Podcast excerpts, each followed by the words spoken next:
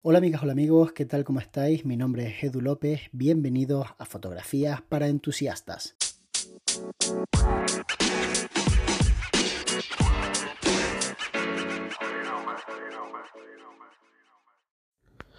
Muy buenas Edu, soy Aznara y bueno, he estado escuchando el podcast en el que hablas sobre las copias descaradas y quería plantearte mi punto de vista. Eh, gracias a compañías como Godox que han hecho copias eh, de flashes como los de Profoto, eh, incluso añadiendo sus propias características, pues ha habido gente como, como, yo, por ejemplo, que empezó en el mundo profesional, que no podían adquirir flashes como los de Profoto, pero sí podían adquirir unos flashes Godox y poder trabajar perfectamente con ese tipo de herramientas eh, con las cuales no de otra forma no, habría sido posible. Eh, en tu caso, mm, tú estás usando un monitor BenQ y BenQ, por ejemplo, pues también empezó haciendo copias de, monitores calibrados como, los que hacía Eizo. Entonces la cuestión es, ¿realmente están eh, copiando porque sí o es para aprovechar un mercado que otras compañías no quieren aprovechar? Gracias. Muchísimas gracias, Adnara, por sacar este tema. La verdad es que es un tema interesante porque tengo la sensación de que mm, hay mucha gente que cuando compra un equipo u otro, de alguna forma se sienten un poquito culpables. Si se compran el equipo low cost, si se compran el equipo, en este caso, por hablar de algo que conocemos todos, que es la iluminación de Godox, pues sienten que, claro, de alguna forma, pues no estoy comprando el equipo de Profoto, claro. Pero si se compran el de Profoto, sienten que a lo mejor pues el equipo está por encima de sus capacidades. Entonces, yo voy a dar mi honesto punto de vista. Creo que cada persona se tiene que comprar el equipo que considere en el momento en el que toma la decisión que es el más acertado para cubrir sus necesidades y para ser feliz. Las dos cosas.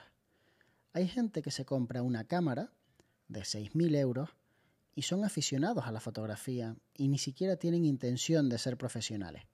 Pero ¿sabéis qué? Se la pueden comprar. Les apetece comprársela.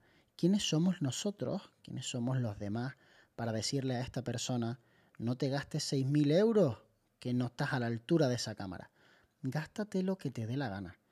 Yo tengo amigos que tienen televisores que cuestan muchísimo dinero y no son cineastas ni tienen la capacidad para definir que este televisor es mejor por esta cuestión o por esta otra. Sencillamente los tienen porque se los pueden comprar y porque les apetece.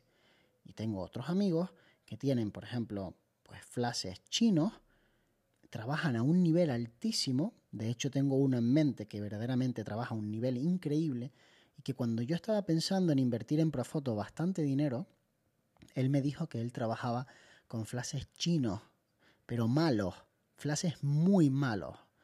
Ni siquiera Godox. Godox es premium al lado de los que él utiliza. Pero él me dijo, es que yo necesito 8 puntos de luz. Y estos flashes con 8 puntos de luz me cuestan muy poco dinero. Y estas son las fotografías que yo hago. Y veis las fotos y son alucinantes. Pero claro, tiene sus limitaciones, obviamente. Pues los flashes no van igual que los de Profoto. Ni tampoco se va a ir a grabar making of y enseñar los flashes horrorosos con los que trabaja. Porque sabe que a nivel social eso es una basura. Entonces, yo creo que el low cost es genial que haya llegado, pero mucha gente tiene la sensación de que a quien ha perjudicado es a Profoto en el caso de Godox. Yo creo que en el caso de Godox a quien perjudica es a la gama media, a esos flashes y a esas marcas que estaban muy bien y que tenían una relación calidad-precio muy buena, como por ejemplo el Incron o Multiblitz, que han prácticamente desaparecido. Bueno, el todavía no, pero cada vez vende menos. Y es una pena porque es una marca genial, una marca que tiene unos flashes fantásticos, que tiene flashes de estudio, flashes con generadores pequeños, más potentes, un montón de modificadores de luz geniales. Y hay un montón de gente que compró hace 8 o 10 años esta marca porque era la alternativa a Profoto, porque estaba realmente bien y que ahora se dan cuenta de que, bueno, pues ya me cuesta mucho encontrar los modificadores, Ahora me cuesta mucho encontrar, pues a lo mejor una bombilla para un repuesto. Y claro, lo que ocurre es que se sienten un poquito decepcionados. Entonces, una de las razones de comprar caballo ganador es sentir que perteneces a una compañía que no te va a dejar tirado y que va al alza. Mientras que cuando compras otra marca, un poco más rara, pues asumes unos riesgos. Cuando yo me compré mi primer coche, me compré un coche inglés de una marca que yo sabía ciencia cierta que muy posiblemente iba a desaparecer o iba a ser absorbida por otra compañía. Podía comprarme un coche japonés que seguro iba a mantenerse en el mercado e iba a tener repuestos.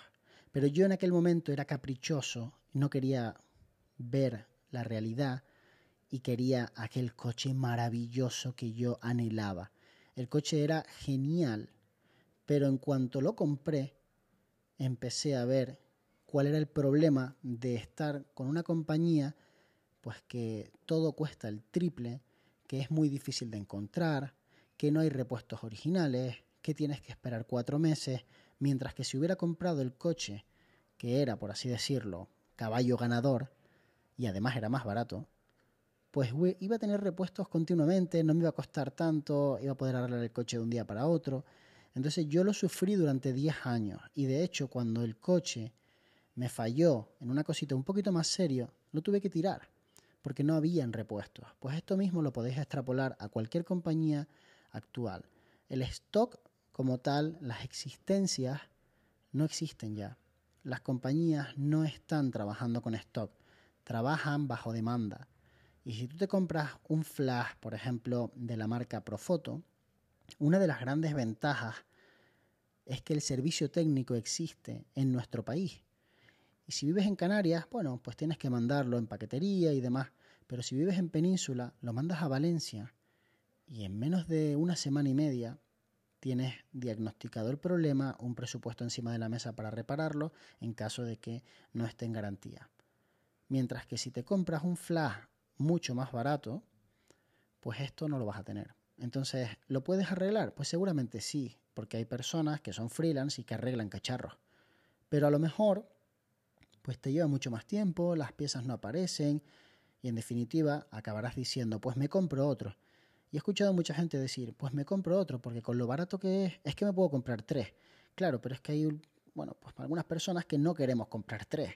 Algunas personas queremos vivir tranquilas, porque tenemos sesiones todas las semanas y no nos podemos permitir que nos falle el equipo. Entonces, yo personalmente creo que cada uno debe comprar lo que quiera. Creo que este tipo de compañías efectivamente ha democratizado bastante lo que sería el sector de la tecnología, que no solamente es algo relacionado con la fotografía y en este caso la iluminación, sino que es en todos los sectores. Tenemos en el sector del audio, en el sector de las cámaras de cine. No sé si habéis visto la cantidad de marcas que ahora hacen cámaras de cine que han prescindido de todos esos extras que le ponen las cámaras caras, pero que te venden unas cámaras increíbles con unos sensores increíbles por 2.000, 3.000, 4.000 euros, cuando ese mismo tipo de sensor en una cámara de una marca consagrada puede llegar a costar hasta 10 veces más. Entonces, en todos los sectores está ocurriendo. Cada uno compra el equipo que considera que debe comprar o el que puede comprar.